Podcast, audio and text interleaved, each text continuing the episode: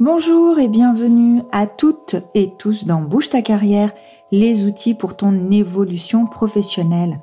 Je suis Nora Mezara, avocate en droit du travail pour les salariés et accompagnatrice VAE. Je suis également mère de trois enfants et en apprentissage constant depuis la création de mon cabinet.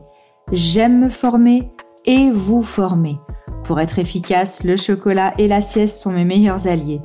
Ce podcast est destiné aux salariés dévalorisés par le monde du travail et qui veulent que cela change. Dans chaque épisode, nous allons parler des outils à votre disposition pour votre évolution professionnelle, votre évolution de poste, de qualification, de classification, de rémunération. Et pour vous aider au mieux, je vais vulgariser au maximum le droit et les termes juridiques. Montez le son, nous passons aux choses sérieuses. En tant que salarié, votre premier outil d'évolution professionnelle, c'est la formation. Donc, bien évidemment, elle n'est pas obligatoire, elle n'est pas forcément aussi simple à mettre en œuvre, hein. elle prend du temps, elle a un coût financier. Par contre, ce qu'il faut savoir, c'est qu'il y a bien une obligation de formation qui pèse sur euh, l'employeur, puisqu'il doit bah, participer à votre évolution au sein de l'entreprise, veiller à ce que vous soyez formé pour être adapté eh bien, à votre poste, ou au moins euh, que euh, vous puissiez travailler dans de bonnes conditions.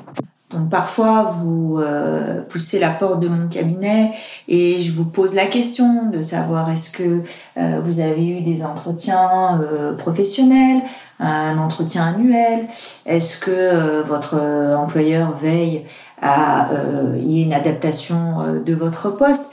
Malheureusement, je dois faire le constat que au bout de 5 ans, au bout de 10 ans, eh bien toutes ces obligations ne sont pas respectées par votre employeur. Autre cas de figure, c'est que vous allez être, euh, on va dire, mal formé.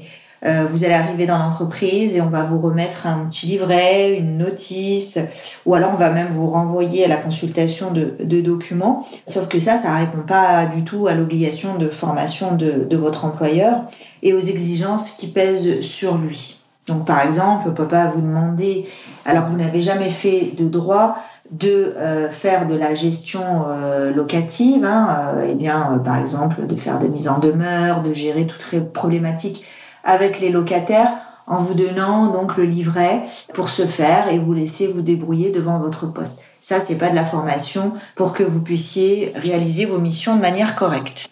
Et puis surtout, s'il n'y a pas d'échange entre le salarié et l'employeur, comment on peut définir les besoins en formation et les mettre en œuvre?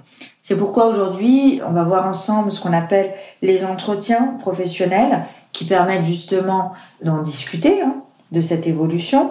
Et on va aussi euh, parler euh, de vos droits en matière de formation obligatoire au sein de l'entreprise. Alors l'entretien professionnel, donc c'est un entretien qui est obligatoire, d'accord? Donc tous les deux ans, vous devez pouvoir vous entretenir avec votre employeur ça peut aussi être mis en place au retour de certains congés, comme le congé maternité, ou si vous avez été en arrêt maladie pendant plus de six mois. Il a pour but d'envisager vos perspectives d'évolution professionnelle et les formations qui seraient euh, donc adaptées à, vos différents euh, souhaits. Ça vous permet d'échanger euh, sur tout ce qui concerne la VAE, la validation des acquis de l'expérience, de votre CPF, de faire le point là-dessus, de finalement se dire bon, quelles sont mes perspectives, quels sont mes moyens financiers, les possibilités d'organisation. Ça, votre employeur, voilà, tous les deux ans, il doit y avoir cet entretien. Donc attention aux personnes qui n'ont jamais eu ce type d'entretien et euh, je ne vais pas vous rassurer, malheureusement, c'est assez euh, récurrent. Quand euh, vous n'avez pas eu d'entretien professionnel au cours des six dernières années. Ce qui peut se passer, c'est que euh, bah, votre employeur, qui a manqué à ses obligations, bah, il se verra contraint de verser un crédit de 3 000 euros sur votre CPF. Votre entretien euh, professionnel, il n'est pas à confondre, attention, avec l'entretien individuel, euh, annuel, pardon, là, qui va justement concerner l'évolution de votre travail. Alors, pendant cet entretien, on peut parler de formation, hein, bien évidemment, mais l'entretien annuel, c'est, euh, ça sert à évaluer euh, vos compétences, euh, la façon dont vous travaillez, comment vous vous sentez au sein d'une équipe éventuellement. Ça vous permet aussi ben, de dire, euh, de donner le message à votre employeur sur une augmentation, une évolution de poste, de classification, sachant que vous n'êtes pas obligé d'attendre, hein, bien évidemment, l'entretien annuel ou tout entretien pour faire ce type de demande. Donc au niveau de l'entretien euh, professionnel, vous avez un espèce de bilan tous les six ans, donc on va dire au, troisième entretien. Donc déjà qui sert à vérifier que vous avez bien eu vos entretiens tous les deux ans, de voir quelles actions de formation ont été menées et justement bah, si vous avez pu obtenir des certifications, des diplômes et voir votre votre progression.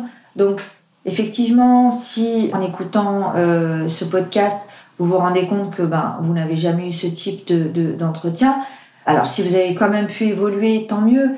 Mais si vous n'avez pas pu bah, justement communiquer, échanger avec l'employeur, et peut-être lui aussi qui parfois ils sont de bonne foi, ne sont pas informés euh, de leurs obligations, ça peut mettre en marche euh, votre évolution au sein de l'entreprise. Et si c'est pas une évolution au sein de l'entreprise, en tout cas de vous rendre compte que vous devriez peut-être euh, quitter la société pour pouvoir enfin faire évoluer votre carrière.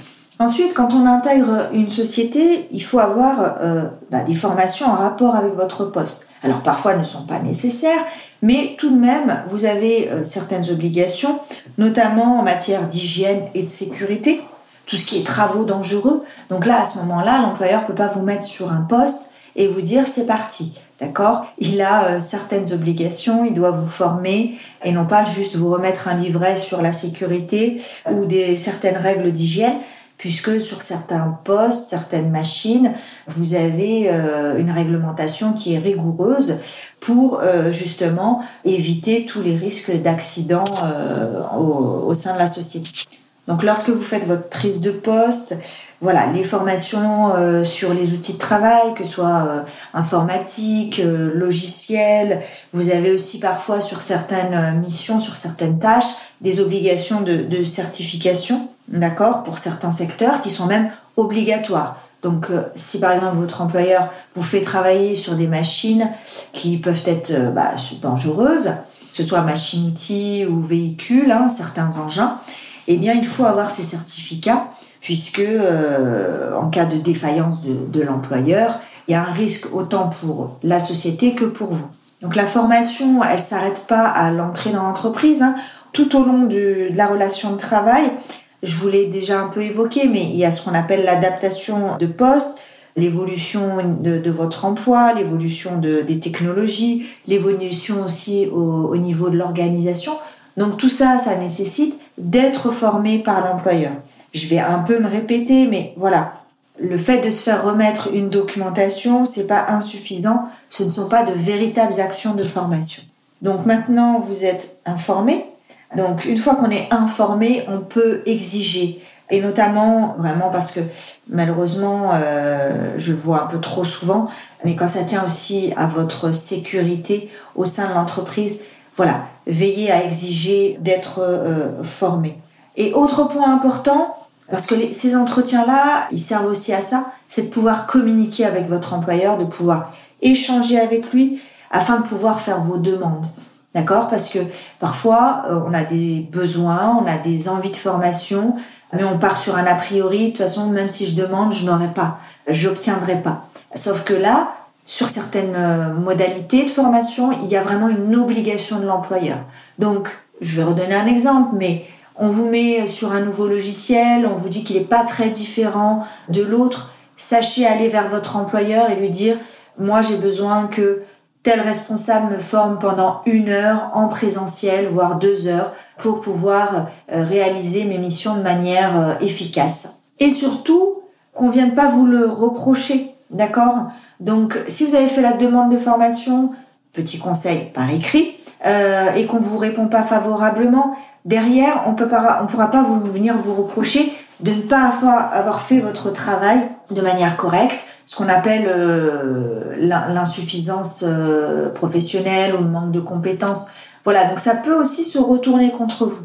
Alors après, je ne suis pas pour l'antagonisme employeur-salarié, mais vraiment, il faut qu'on apprendre euh, cette communication, pouvoir demander et finalement négocier et obtenir la mise en place de véritables actions de formation.